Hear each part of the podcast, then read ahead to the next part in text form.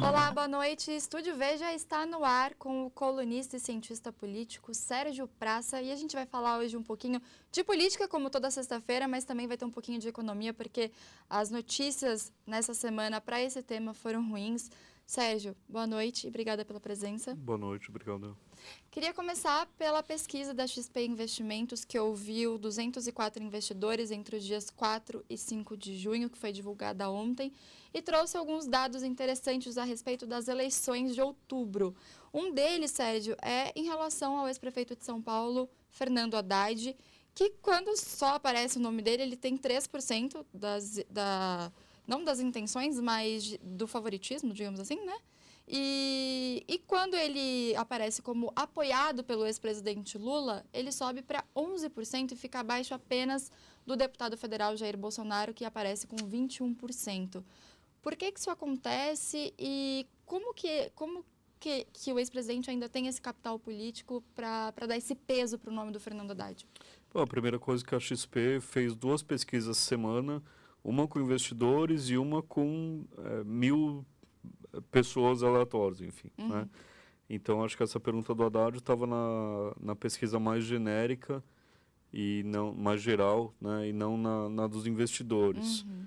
E bom, o Lula ainda tem uma, uma força enorme. Acho que tem um movimento é, da, da opinião pública é, a favor dele desde o desde meados do ano passado, foi assim, em, em algum ponto do, do, do, ano passado, a Lava Jato começou a, a perder um pouco de credibilidade, o Moro também, e o Lula é, começou a convencer um pouquinho mais de que ah, não tem prova, é um, né, uma farsa, tudo, tudo isso que, que a gente já sabe que ele, que ele diz.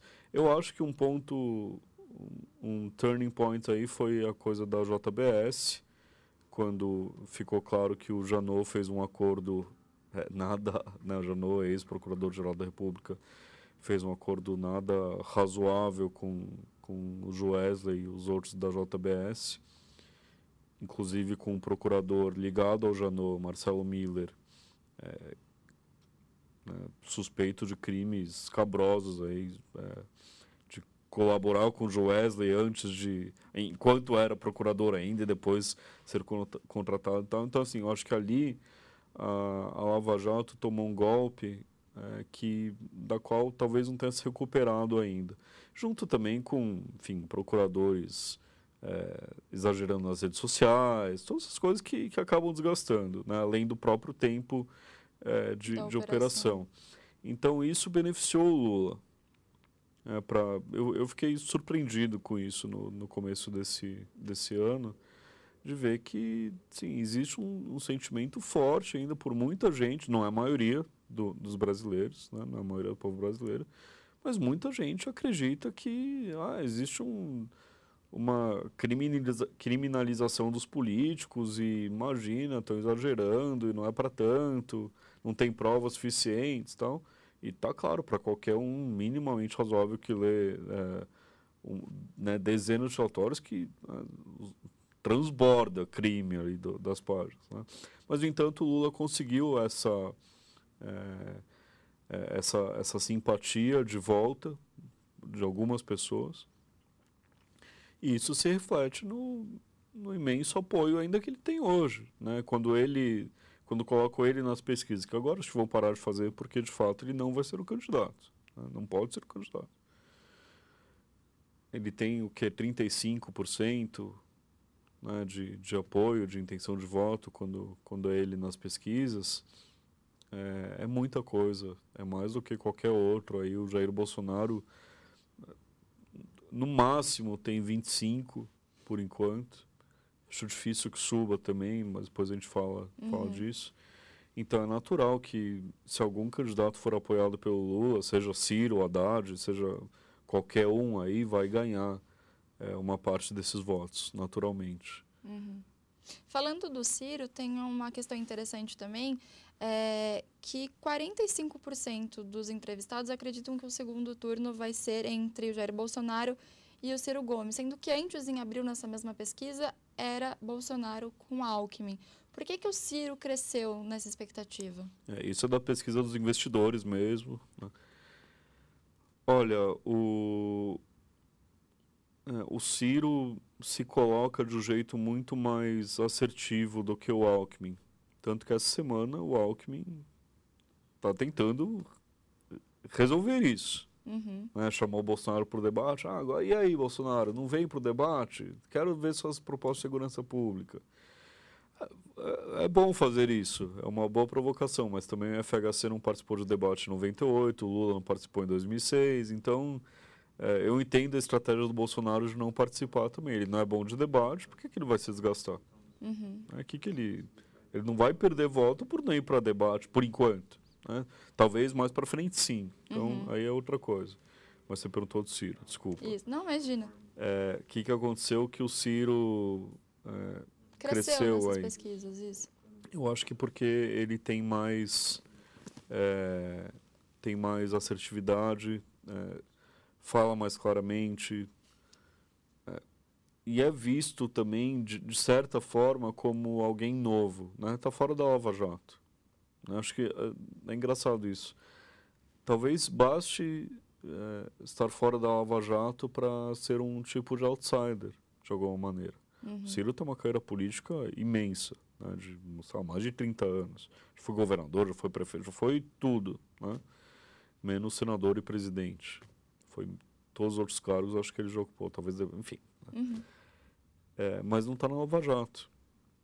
E não é amigo de ninguém que está, e, e, assim como Bolsonaro. Então acho que assim, esse segundo turno Ciro-Bolsonaro, se caso se concretize, ainda tem muita coisa para rolar, é um segundo turno meio lava-jato, sabe? Olha, não, não vai para o segundo turno é, quem está pessoalmente na lava-jato, alguém cujo partido está super na lava-jato. Quer dizer, Lava Jato é o tema central, então, que, que você acha que pode definir Olha, é, é muito esses- difícil pelo, pelo dizer... menos esses candidatos agora. É muito difícil dizer um tema central, porque também tem um argumento bom é, no, no outro sentido, que é da minha colega e amiga Nara Pavão, da, da Federal de Pernambuco, está lá como professora visitante. Ela acabou de publicar essa semana, num dos melhores, uma das melhores revistas acadêmicas do mundo, que chama Journal of Politics, um texto dizendo que, na verdade, é um trato do caso brasileiro agora, né, de 2018 especificamente, mas raciocínio vale, é assim, quando está todo mundo, todo o sistema político enlameado na corrupção, denunciado e um monte de gente descrente e tal, a corrupção não ajuda a diferenciar muitos candidatos. Uhum. É um ponto interessante aí, talvez, talvez valha também. Mas é inegável que, que muita gente toma isso como, como um ponto de partida. Né? Olha, não vote em ninguém ou no partido de ninguém que está na Lava Jato. E o Ciro se beneficia disso. E o Bolsonaro E também. muito também. E você acha que é por isso que, por exemplo, 97% acham que o PSTB, ou melhor, o Alckmin, eh, ganhando né, essas eleições, eh, melhoraria a Ibovespa e 73% acham que melhoraria o câmbio. O dólar poderia chegar, por exemplo, a R$ 3,40. Eh, apesar disso, você acha que é por isso que Bolsonaro e Ciro continuam aí despontando? Apesar de o Alckmin ser mais palatável, Isso. disso.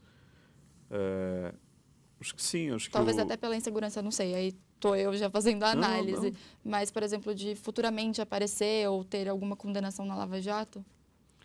Alckmin é investigado, por exemplo, né? É, o Alckmin é um candidato mais, mais fraco nesse sentido, sem dúvida nenhuma. Uhum. né? Ele tem ainda. é, Ele tem muita coisa para explicar.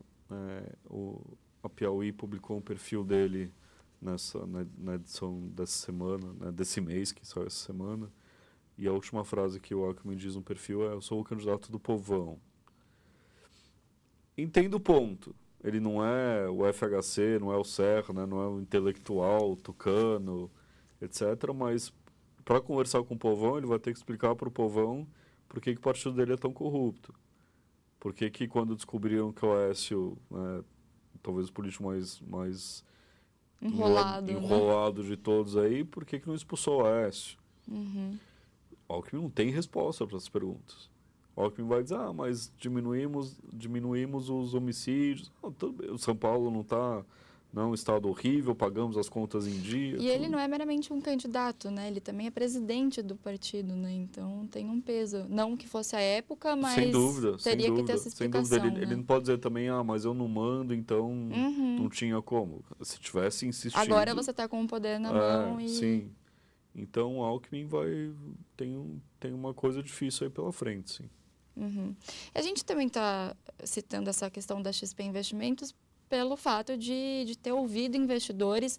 E é um, um, um tema que se relaciona com o que está acontecendo essa semana, né, Sérgio? Você deve ter acompanhado em relação à economia, que saíram alguns dados é, preocupantes, é, negativos, né, como reflexo, por exemplo, da crise do, da greve dos caminhoneiros. O IPCA, por exemplo, o IBGE divulgou hoje que o IPCA de maio, o IPCA é a inflação oficial do país, é, ficou em 0,4%, um número maior do que o registrado em abril, quando era de 0,5%. 22%. A produção de veículos também caiu 15,3% na comparação com maio do ano passado, é, porque por causa da greve, alguns materiais deixaram de chegar às fábricas, o que prejudicou toda a logística. E o Boletim Focus, divulgado na segunda-feira pelo Banco Central, mostrou uma inflação também maior, passou de 3,60% para 3,65%. O PIB caiu de 2,37% para 2,1%. 1%. Então, é um tema que está bem relacionado à economia. E qual você acha que vai ser a importância da economia para as eleições este ano? Vai ser, por exemplo, o tema central, como foi em alguns anos anteriores? Ou você acha que, nesse caso, vai ser um ponto secundário? É, é uma, é uma questão muito interessante. Né? Qual que vai ser o grande tema das eleições? Se, respondendo hoje, é, acho que vai se dividir em, em três coisas. Economia, corrupção e segurança. A segurança vai ser um tema importante uhum. também. Porque a gente tem uma, uma crise imensa de segurança né, do PCC, Rio de Janeiro, Minas Gerais, a semana, muitos ônibus incendiados em muitas cidades. E fora o debate do porte de armas, né, que com o Bolsonaro vem à tona. Tem isso e... também. É. E Embora também assim, é um seja uma coisa que... que eu acho, acho bizarro, porque uh, pessoas não se preocupam muito com isso, não. É, não, não é um tema cotidiano do Brasil, mas, mas realmente tem essa, tem, tem essa questão que é muito, para o Bolsonaro é muito, é muito cara, né? E que o Alckmin, por exemplo, entrou né, né nessa ideia, falando que, defendendo é, alguma abertura em relação às pessoas que estão no campo, não ao porte de armas para todos os cidadãos, sim, sim, mas sim. já deu uma mudada ali no discurso essa semana, né, para tentar talvez claro, angariar claro, mais votos. Claro. E então assim, ó, eu meu meu chute, minha análise sem sem ciência é que economia, corrupção e segurança serão temas igualmente importantes nessas eleições. Uhum. Mas economia não no sentido de que não no sentido normal que a gente vê economia importando para a eleição, que é assim. Digamos que o Temer quisesse se, se fosse candidato à reeleição agora ah, com a economia do jeito que está, não seria uma, uma candidatura é, bem sucedida. O Lula, em 2006, quando se candidatou à reeleição e venceu, a economia estava muito bem, então isso com certeza ajudou o Lula também. Né? Então, assim, é, a gente vê essa. Geralmente a gente pensa essa relação bem linear, né? A economia está indo bem, país crescendo, desemprego baixo, é, o, o, o sujeito que quer se reeleger é reeleito. Esse ano não vai ter isso. O candidato do governo, que é o Meirelles, não vai ter mais que 3, 4%. Espero, se, se eu tiver errado em outubro, a gente tira o link do ar. e, e não podemos não... fazer isso. Você só já falou, já esse tá trecho. é, não, assim, mas é muito improvável que o Meirelles suba. É muito improvável mesmo, porque ele disputa é, com Alckmin, com, mesmo com Ciro também, uma parte do, do, do voto aí que, que eu acho difícil que, que, ele, que ele consiga.